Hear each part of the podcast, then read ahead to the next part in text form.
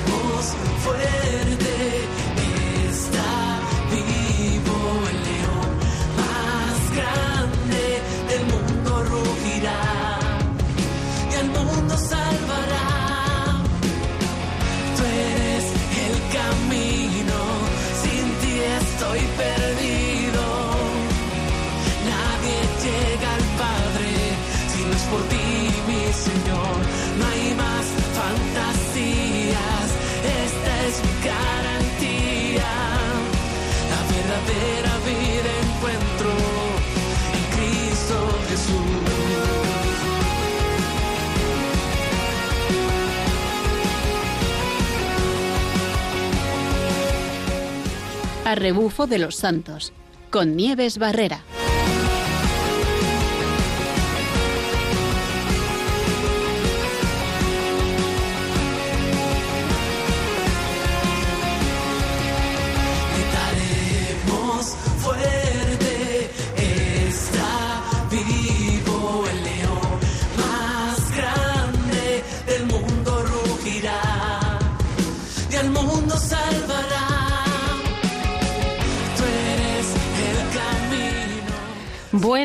Tardes, ya estamos de viernes y con planes para vivir el deporte y la espiritualidad. Hoy tenemos un programa muy especial porque vamos a hablar de una ruta por Pirineos, pero vamos a hablar también de un tema muy interesante, el fracaso. Y bueno, vamos a tener esta ruta que va a ser para todas las familias, pero vamos a hablar con un experto en montaña, con el que hemos tenido la ocasión de hablar otras veces, Juan Cabrero, y que nos va a contar un poquito su experiencia en aquellos momentos en los que uno no llega donde quiere llegar. La verdadera vida encuentro en Cristo Jesús.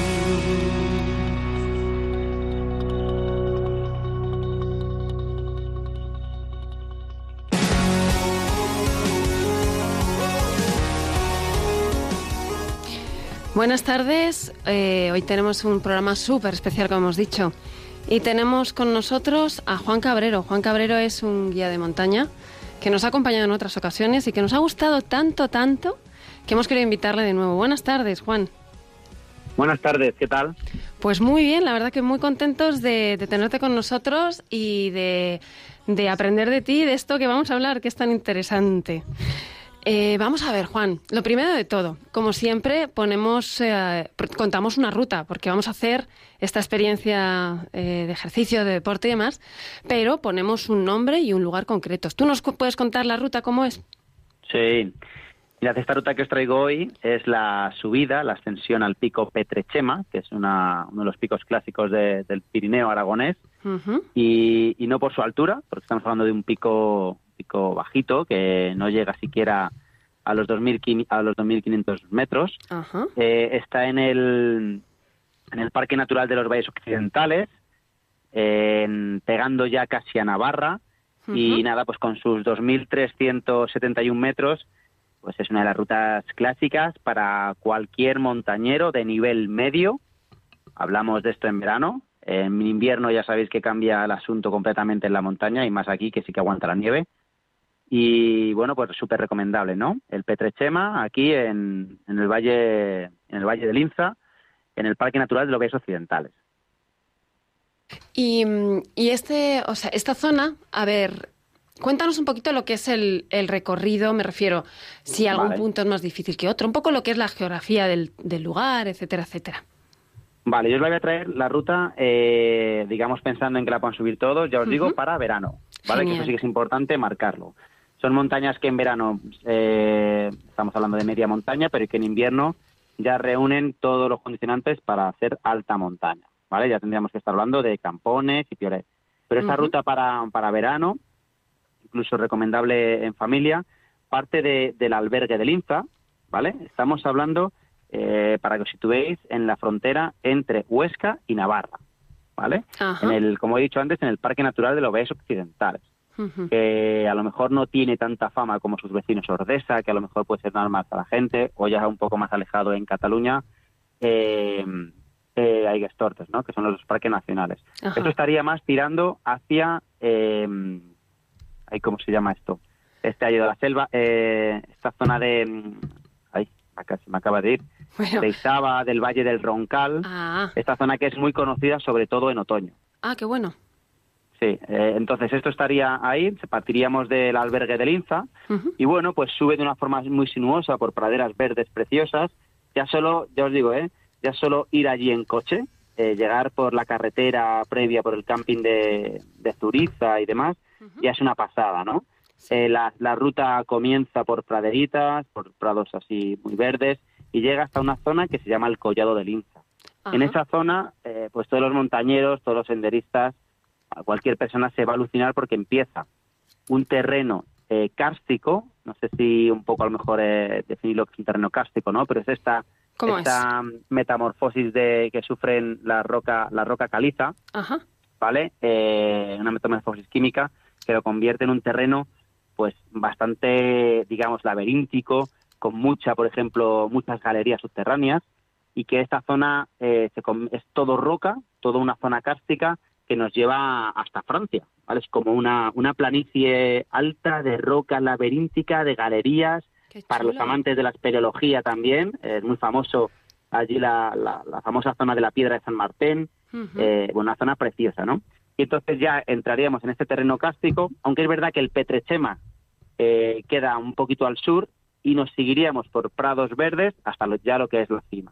Ajá. Desde la cima del, del Petrechema hay dos agujas emblemáticas, llamamos agujas en, en- montaña a, do- a las paredes de escalada, ¿no? A, los pináculos, a las torres que están ahí aisladas, solas y que, bueno, pues forman estas, estos caprichos de la naturaleza, ¿no? Que son las agujas de Asambé, que son también muy famosas, sobre todo porque es- se las llama como una de las grandes paredes del Pirineo, Ajá. ¿no? Esto ya más para los amantes de la escalada. Entonces, Sí. ya os digo, es una ruta, pues estamos hablando de un pico de 2.377 metros, Ujú. más o menos una longitud ida y vuelta de 12 kilómetros. Bueno, pues es verdad que ya hay que andar con un desnivel de, de, de 1.000 metros, pero, pero bueno, 12 kilómetros, la ida 6, la vuelta 6, ya nos daría un poquito más de respiro bajando. Y, y, bueno, pues una dificultad que a nivel técnico no presenta ninguna, ¿no? No hay ningún paso clave eh, que digas, uy, esto, aquí hay que echar las manos, nada. Así Desde que ahí es- también veríamos... Dime, sí, dime. que digo que es una ruta que en la que además de no, no ser difícil podemos ir, como bien dices, contemplando todo el paisaje, que poca- a veces Sí, sí. estamos pendientes de dónde pisamos, pero en esta ocasión vamos a poder ir contemplándolo todo. Sí, aquí ya os digo, ¿eh? vais a poder disfrutar. Lo único importante es en la cumbre, que como os he dicho están las agujas cerca, sí que hacia hacia el oeste, digamos, eh, ya sería Francia, ahí sí que hay paredes verticales, pero bueno, por no asomarse más de lo debido, Eh, eh, eso sería más fácil, ¿no? También aprender la prudencia, ¿no? Que también es un buen ejercicio el que podemos hacer ahí.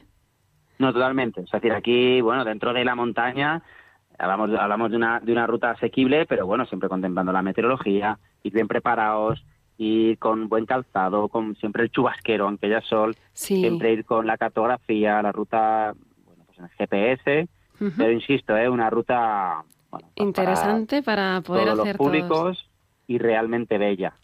Y realmente bella, ¿eh? O sea que la recomiendo encarecidamente. Así ¿Y que, te puedo preguntar cuándo fue la, la última vez que hiciste esta ruta? sí, eh, mira, esta ruta la hice yo, eh, bueno, la última vez y la primera, ¿eh? Te, Mm. te lo voy a- te- no, no he ido más veces, sí que he estado por el valle más veces, pero bueno, no, no lo he podido volver a ir. Y es, te reconozco como un deber pendiente que tengo, ¿no? Eh, los montañeros hablamos como que tenemos deberes. Sí. Eh, siempre hay, hay deberes que hacer, ¿no? Sí, Y sí. esta ruta, eh, pues la traigo aquí porque a pesar de ser una ruta fácil, eh, es una ruta que yo a 200 metros de la vuelta, pues me tuve que dar, o sea, a 200 metros de la cima, perdón, me tuve que dar la vuelta. Bueno, y la bueno. hice pues hace 15 años, más Bueno. o menos. Es verdad que era invierno. Sí. Vamos a hacer una cosa, Juan. Vamos a parar aquí. Vamos a retomar este tema porque me parece muy interesante, que es el tema del que vamos a hablar hoy. Y vamos a hacer un pequeño cambio de tercio para hablar de ese momento en el que muchas veces nos tenemos que volver.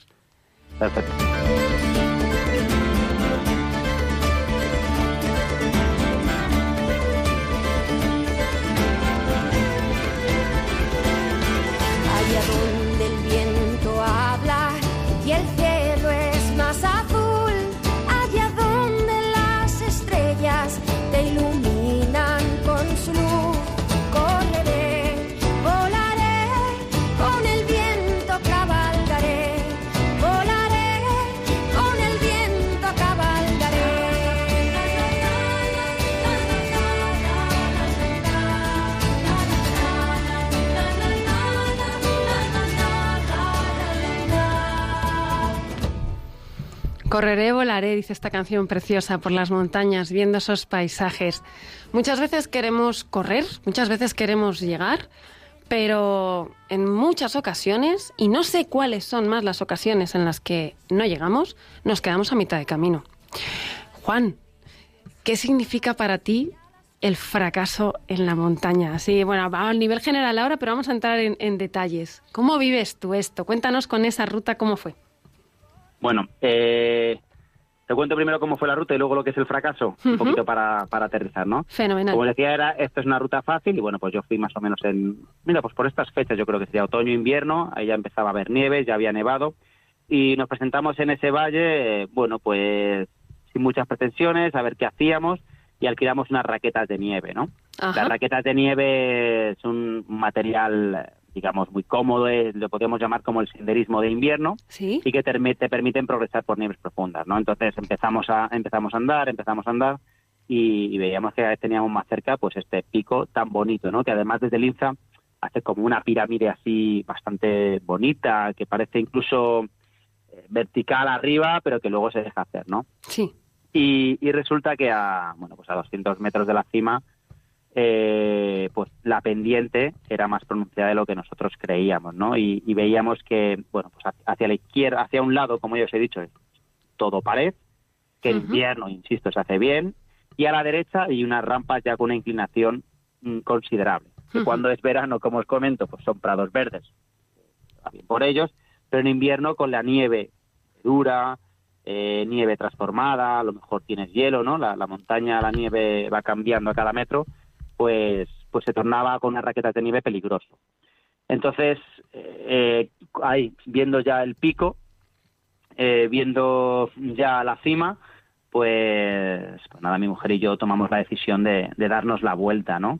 Eh, esto es una un- es un poco un equilibrio entre entre la gestión del riesgo que uno está dispuesto a, a tomar en la montaña, ¿no? Yo también creo que como en la vida Sí. y la frustración, por supuesto, somos humanos, es decir, em, yo la paso en la montaña, a lo mejor me puedo incluso enrabietar como un niño ahí, pues quería hacer esto, pues quiero hacer lo otro, pero al final, eh, bueno, el- eh, eh, supone sobre todo una oportunidad, ¿no? De, darte cuenta, de, de volver para atrás y, y que, por supuesto, esa decisión, lo que sí que sabemos es que, desde luego, no sabemos lo que hubiéramos pasado si hubiéramos subido a la cima, pero volvimos, quiero decir, eh, volvimos sin Sí. ningún accidente, sin ningún problema, ¿no? Que es lo que a veces nos puede, pues, una, una decisión también mal tomada te puede llevar, ¿no?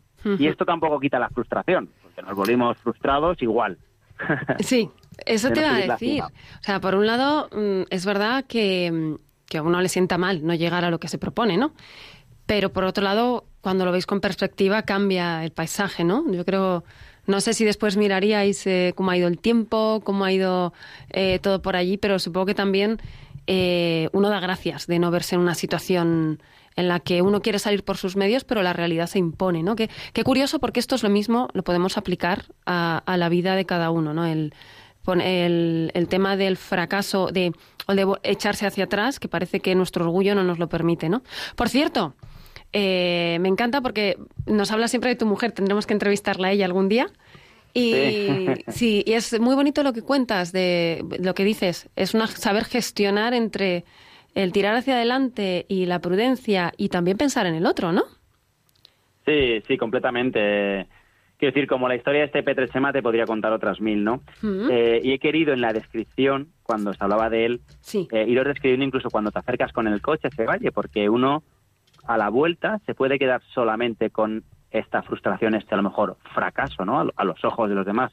Pero yo, como, como siempre digo, hasta ese momento nos habíamos comido todo el pastel, habíamos ido hasta ahí, estábamos viajando, estábamos en ese valle y ya solo entrar, insisto, es que es precioso, es un valle, es una de las zonas más salvajes del Pirineo, ¿no? Eh, Sí. eh, ya solo andar por ahí es una maravilla, ¿no? Y el- entonces, eh, y nos, y nos íbamos sin la guinda, es decir, que la guinda es la cumbre, ¿no? Sí. Pero nos habíamos comido todo el pastel. Y además en este caso, igual que te podía contar eh, la historia de que también me quedé a las puertas de subir el Mont Blanc y afortunadamente esa dec- decisión sí que le costó, por lo que sabemos, cara a otras personas, porque se vino un temporal allí en los Alpes y, y, y, bueno, pues mucha gente se halló perdida y justo pues eh, nosotros bajando a tiempo pudimos hacer una bajada correcta y salir sin problemas, ¿no? Y luego pues se echó un temporal muy muy grande ahí en los Alpes y, y bueno, no sé si nos salvamos, pero desde luego nos evitamos Un susto bueno, un sufrimiento menos. grande, un susto potente, ¿no? Un mal rato interesante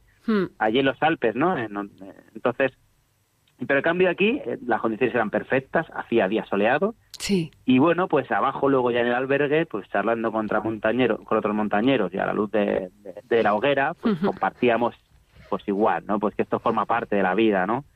Eh, todo. También he- eh, me he vuelto, he subido ocho mil veces a, a la bola del mundo aquí en Madrid Sí. y me he vuelto a alguna otra. Me acuerdo un día que bajé con la, con la oreja congelada, ¿no? Porque hacía malísimo, iba con los esquís y igual, ¿no? Y digo, ostras, me estoy dando la vuelta de una cima que, Que puedo hacer controlas. cada día si quiero, ¿no? Que, que me las sé con los ojos cerrados, ¿no? Entonces, a mí este, estos fracasos en la montaña, como tú dices, me han enseñado mucho en la vida, ¿no? Porque te puedes quedar en el fracaso, quiero decir, te puedes quedar en la frustración. Sí. Eh, eso existe, ¿no? Eh, lo vemos, ¿no? Cada día. Pero cuando, en mi caso, ¿no? Eh, A lo mejor hilo, ¿no? Con lo que va con el programa, ¿no? Cuando tienes algo más grande por lo que vivir, bueno, pues dices, ahí está la montaña, volveré. Bueno, y si no vuelvo, pues es- he estado allí, disfruta ese día. Sí. O sea, es una oportunidad de aprender, sin duda, ¿no? Sí, es, o sea, que es verdad que realmente el fracaso puede llegar incluso hasta ser un éxito. Bueno, desde luego, eh, desde luego eh, el, el, el, fraca- el- el éxito del fracaso es aprender de él. Sí. O sea, es decir, esto es clave, ¿no? Eh, y además yo creo que ahora, incluso saliéndonos un poco de la montaña con esta situación que estamos viviendo, ¿no? Eh, Sí. Post-COVID, con el COVID, ¿no? Que, eh, bueno, pues leía hace poco una cosa muy bonita, ¿no? Como decía, la verdadera crisis de, de esta crisis, de esta pandemia, es no haber aprendido nada de ella. Y esa es la verdadera crisis, ¿no? Pues esto es, es así, ¿no? Del fracaso. Lo verdaderamente terrible de- del fracaso de uno es no aprender de eso, ¿no? No aprender, no tomar decisiones. A mí me ayudó perdóname, en simplemente técnicamente a decir, uff, no vuelvo a subirme tan arriba sin mis crampones y mi piolet, que es lo que me da la seguridad, ¿no? A, a esto, ¿no? Mira, ahí quería Entonces- también un poco ir a preguntarte. Es decir, es realmente uno tiene un fracaso, pero lo que las, ensena- las enseñanzas que se sacan son mayores que ese fracaso al final, ¿no? Te preparan para otras ocasiones. Sin duda, sin duda. Y además, y además que, vamos, no sé, yo creo que cualquier ser humano, eh, o sea, que na- na- nadie va a evitar los fracasos de la vida, ¿no? A todos nos van a llegar, de alguna forma u otra. Exactamente. Eh, al final, incluso fíjate, eh, a mí lo que me da, lo que me da la fe es un horizonte más grande, que, es- que no termina en ese propio fracaso, pero ni siquiera tener fe me va a evitar Las fracaso, dificultades. me va a evitar las dificultades, ¿no? Es decir, van a estar ahí. Ahora, eh, digo, teniendo un horizonte más grande, ¿no? Teniendo al Señor eh, por delante, eh, pues esas dificultades Ujú. sirven para aprender, sin duda alguna. Eh, una persona que acepta sus fracasos realmente es una persona humilde en el, en el mejor sentido de la palabra, ¿no? Eh, es una persona que realmente se enriquece. Yo creo que el fracaso al final es lo que te digo, te llevas muchas otras cosas y te quita de delante ese, ese, ese velo de orgullo que no te deja mirar otras, ¿no? Una preguntita, Juan. Eh, En la vida de un montañero, eh, la proporción entre fracasos y éxitos eh, suele ser muy igual, suele ser muy desigual. ¿Cómo va? Mm, a ver, también, claro, evidentemente depende de las empresas que acometas. claro, claro, ¿vale? claro. Eh, los, los himalayistas, ¿no? Estos que suben las grandes montañas de, de- del mundo, Sí. ¿vale? De las montañas más de 7.000 metros, 8.000 metros, pues seguramente el número de expediciones superen al número de cumbres que han hecho. Es decir, por ejemplo, tenemos aquí en, en Madrid a, a nuestro querido Carlos Soria, que no sé si lo conocéis, es un montañero que está buscando eh, su última montaña de más de 8.000 metros. Le Ah. falta el Daulagiri, Ajá. tiene 80 y... no me voy a atrever a decirlo, pero 80 y pico años, tiene una en la rodilla. Sí, una edad en la que lo más lógico sería estar jugando a la petanca con sus amigos y tomando un chato de vino por las mañanas, pues él está entrenando para subir 8.000, ¿no? Sí. Y, y lleva, si yo no llevo, porque yo le sigo, llevar a lo mejor como cinco expediciones y se ha vuelto sin esa montaña. Wow. A mí me impresiona porque realmente dices, oye, el valor de la vida de este hombre, que con toda la vida que haya vivido, la sigue teniendo alta, ¿no? Es decir, o sea, hacia los 85 años sigue teniendo el valor de la vida por encima de, de la propia montaña. Es decir, es que Sí. me interesa más, si no lo veo claro, darme la vuelta y poder regresar a casa con mis hijos, mis nietos, mi mujer, que el- la propia cima, ¿no? Decía también, creo que, no, este no me acuerdo qué montañero, ¿no? Que no le valía la pena el dedo que había perdido por la cumbre que había, que había adquirido, ¿no? Entonces, Sí. al final eh, eh, la proporción pues habrá de todo, ¿no? Pero seguro que no es la que aparece en las redes sociales, ¿no? Donde Eso. todos conseguimos todo, todos aparentamos, quedamos muy bien, ¿no? Y en la montaña también hay esta parte, ¿no? De, de heroísmo, ¿no? De Sí. bueno, lo que he conseguido, lo que no. Pero habría que también a veces crear solo un, un perfil para una red social que, que hablase de esto, ¿no? De la sabiduría que te da el fracaso y que, y que ahí también la gente se exponga, ¿no? Sí. Pero vamos, en la montaña, sin duda alguna, hay una gran eh, una gran eh, unos grandes fracasos, una grande darse la vuelta y no es un fracaso. Darse la vuelta es un éxito, volver al coche es un éxito y te tomas la cerveza alegre. Exactamente, te la tomas vivo, porque en muchas ocasiones este, esos pasos maldados nos llevan a, a perder la vida. Y mm, en, en este mundo en el que vivimos, como bien dices, al final lo que colgamos son las fotos bonitas en las redes sociales. ¿Piensas que incluso el éxito alguna vez puede realmente ser el fracaso? Es decir, podemos ver, a lo mejor conseguimos subir a esa montaña, pero podemos quedarnos solos, podemos pe- perder cosas en el camino. Eh, ¿Crees que en alguna ocasión se puede dar eso? Que ese éxito aparente sea realmente nuestro fracaso. El éxito, tanto como el fracaso, hay que gestionarlo, eso sin duda. Eh, mm, sea, en la montaña, en la vida, tenemos aquí a nuestro referente, al gran Rafa Nadal, ¿no? Y es un chico ahí normal cuando habla y, y habrá tenido que gestionar ese éxito. Y en la montaña, sin duda, ¿no? Porque a mí una cosa que me ocurre humana, igual que te digo con el fracaso, me frustro como un niño pequeño cuando no he podido subir esa pared, esa montaña.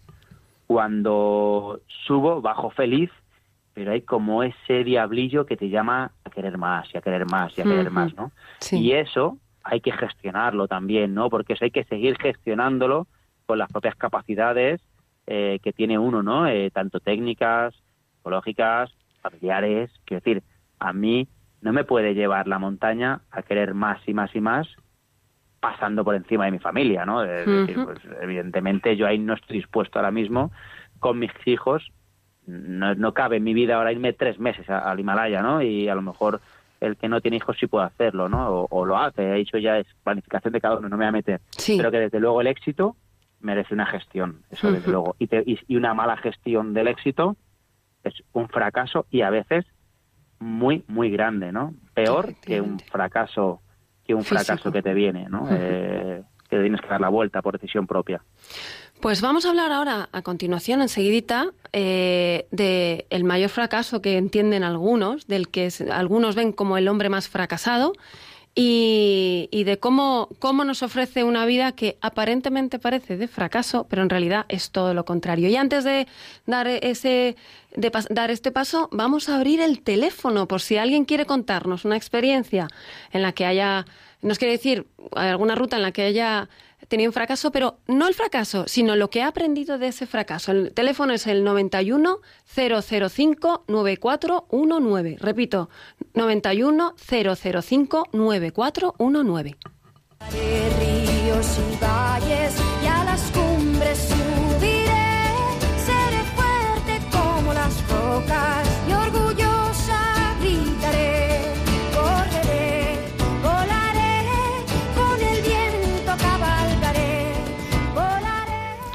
Pues vamos allá, Juan, vamos a hablar y te voy a plantear a ver qué te parece, porque tú sabrías quién aparentemente puede ser el hombre más fracasado de este mundo. A lo mejor es una pregunta con trampa, ya sabes. Sí. bueno, No, me ¿quién? imagino que hablas de, Sí, de Jesús de Nazaret. Efectivamente, efectivamente. Si, si lo pensamos bien, eh, Jesús de Nazaret fue un gran fracaso. En su época ya era un reo de muerte, era alguien que, que estaba incumpliendo la ley, ¿no? Y mm, la, estaba incumpliendo, estaba pecando y, y- lo crucificaron, que era el castigo peor que podían tener. Entonces, era el mayor fracasado. Pero él sabía que no, que en realidad era un éxito. Es decir, que, que al final lo que estaba era regalándonos la vida y haciendo que nos volviéramos a ver en, en, el- en la vida eterna, ¿no? Eh, qué importante reconocer lo que es eh, lo que es nuestro orgullo y lo que es eh, el, el fracaso el, el fracaso que lleva al éxito.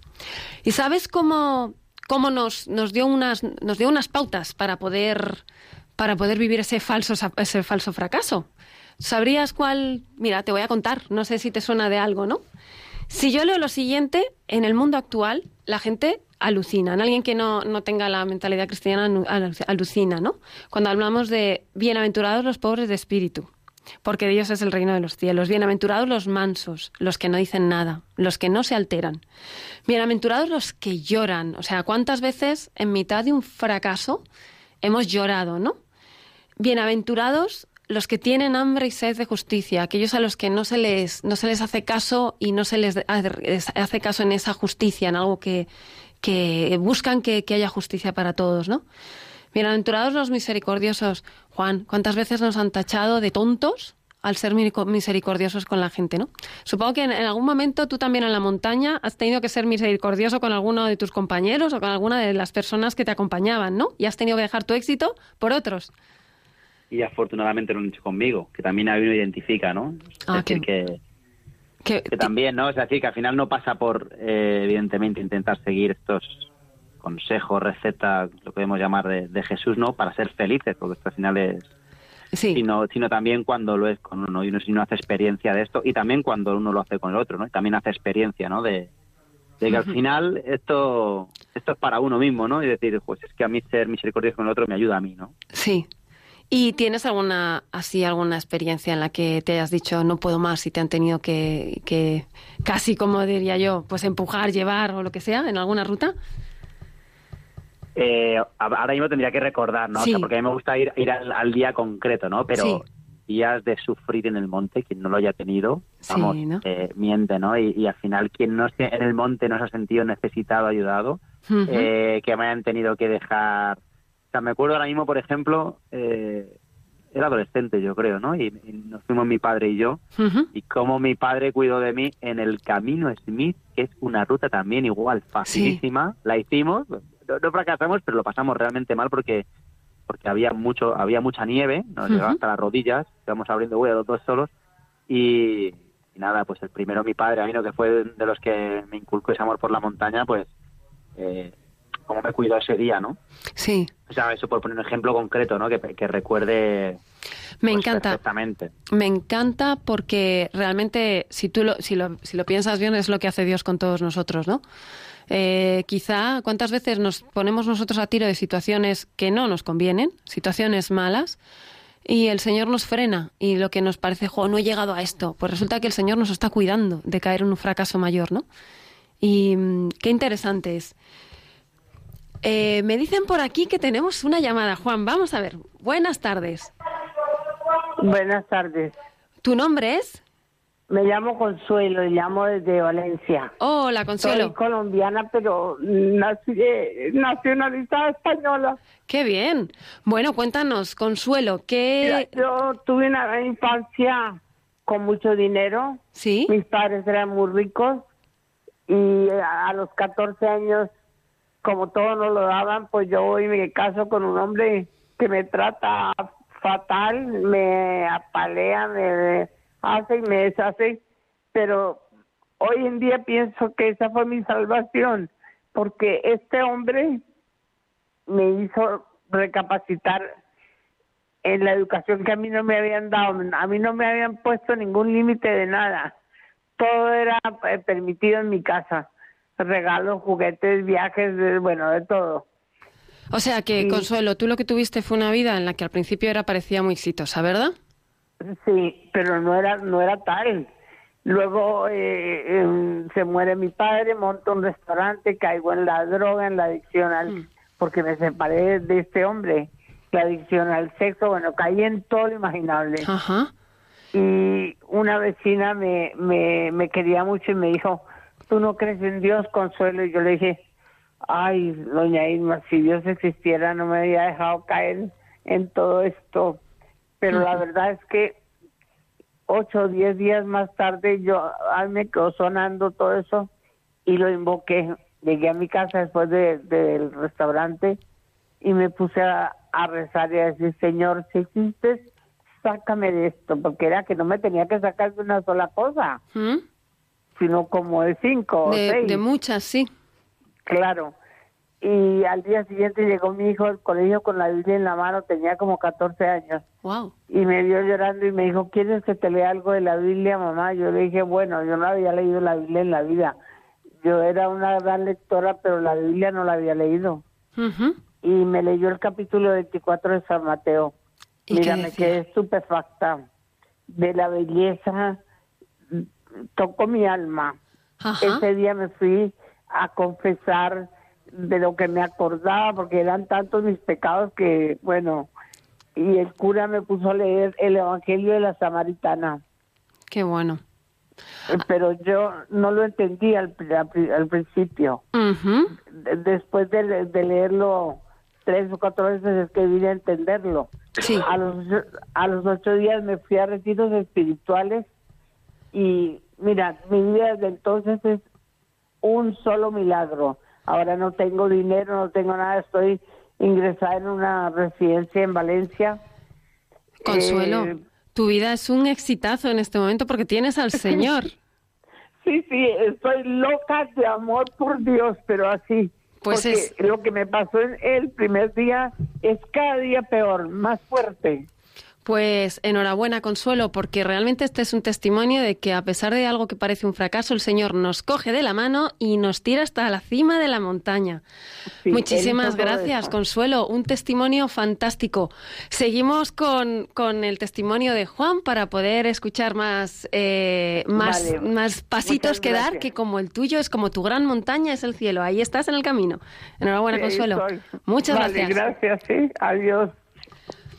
Bueno, Juan, un testimoniazo, ¿eh? Sí, sí, desde luego agradecer, uno Sí. ya va a intentar colaborar y mira, te lleva este regalo, ¿no? Así que... nada, Desde luego. eh, Mira. De que, de que Consuelo esté rescatado. Exactamente. Yo estaba viendo aquí, estaba escuchando Consuelo y, y tengo aquí la- las bienaventuranzas al final cuando dice bienaventurados seréis cuando os injurien, os persigan y digan mentira contra y toda clase de mal contra vosotros por, por mi causa y por y, y- y cuando nos sintamos mal y los que lloran también es como que ahí está este este esta forma de vida que es la carta magna del cristianismo para, para subir esta montaña tan tan potente que tenemos. Juan, tenemos otra llamada, Juan. María Consagración. Bueno, qué bien, qué éxito. Sí, sí, sí, qué bueno. Esto es que esto es que te están escuchando muchos. Vamos allá. Buenas tardes, Sí, me llamo María Consolación, pero me dicen Consuela. María Consolación. Qué bonito nombre. Nací en Utrera Sí. Y mi padre, eh, que murió en el año 72, yo tenía siete años, Ajá. eh, me dijo que a mí me encomendaba que yo me pareciera a la Virgen. Ah, qué Que bueno. Quería que yo fuera como su bisabuela, como su abuela y como todas, un consuelo para la familia. Entonces os quería contar hoy que desde que murió mi madre en el 2006 y ya vino la crisis económica, pues todas las inversiones que yo aposté por la familia, pues luego con la crisis inmobiliaria, pues hoy acabamos de vender perdiendo bastante dinero, ¿no? Bueno, un poco de dinero. Eh, y después yo también hoy estoy vendiendo, que me voy mañana a Málaga, una casa por un poco menos de dinero, ¿no? Entonces, eh, el, el, el camino de vuelta del éxito o fracaso Sí. gracias al trabajo, a la gestión, a la unión, a, a- a- al apostar eh, por algo más allá, más amplio que la palabra dinero contable, Ajá. yo creo que lo que vamos a recibir eh, al, al ejecutar esas dos compraventas, aunque eh, no sea lo que merecemos, ¿no? O lo que pusimos de, de empeño, nuestra cuenta, eh, eh, digamos, espiritual y nuestra cuenta de fe, eh, de entrega, de amor y de unión con respecto a la vida eterna, a Dios, a nuestros padres, yo creo que es infinita. Qué Hemos bueno. conseguido crear una comunidad de cuatro hermanas que se necesitan más que nada en el mundo, tengan, marido, hijos, yo no sigo soltera, pero me casaré, supongo. Pero hemos creado el sueño de mi padre, que murió en el 72.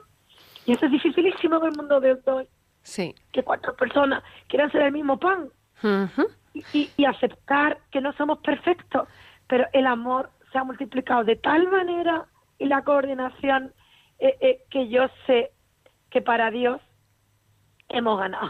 De hecho, de hecho, Dios ha estado en, éxito, en ese éxito porque es el que os ha puesto en el corazón todo, toda esta posibilidad de, de hablar, de estar juntas, de coordinaros bien y demás. O sea, aquí es otro claro ejemplo de que de, de- del fracaso con la mano del Señor podemos llegar al éxito.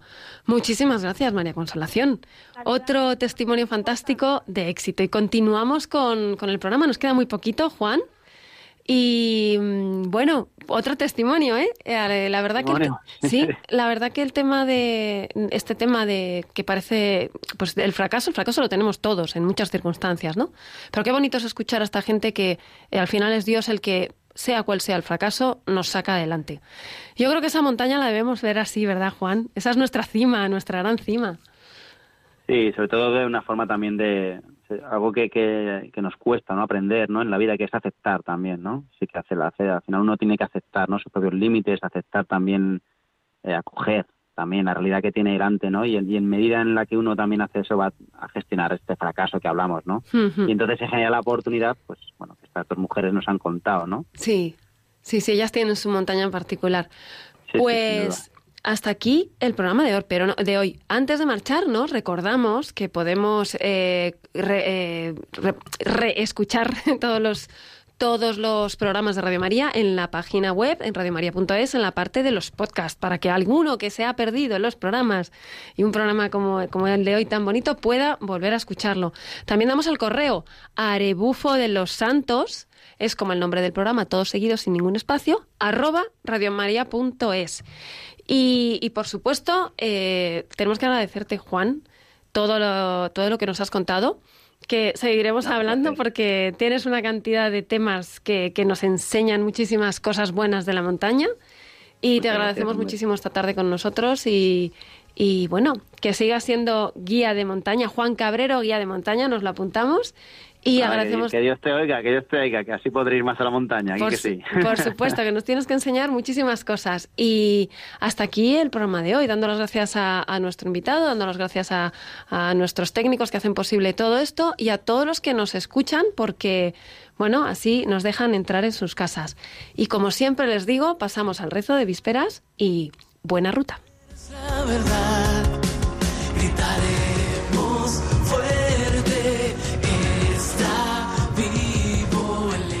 rebufo de los santos, con Nieves Barrera.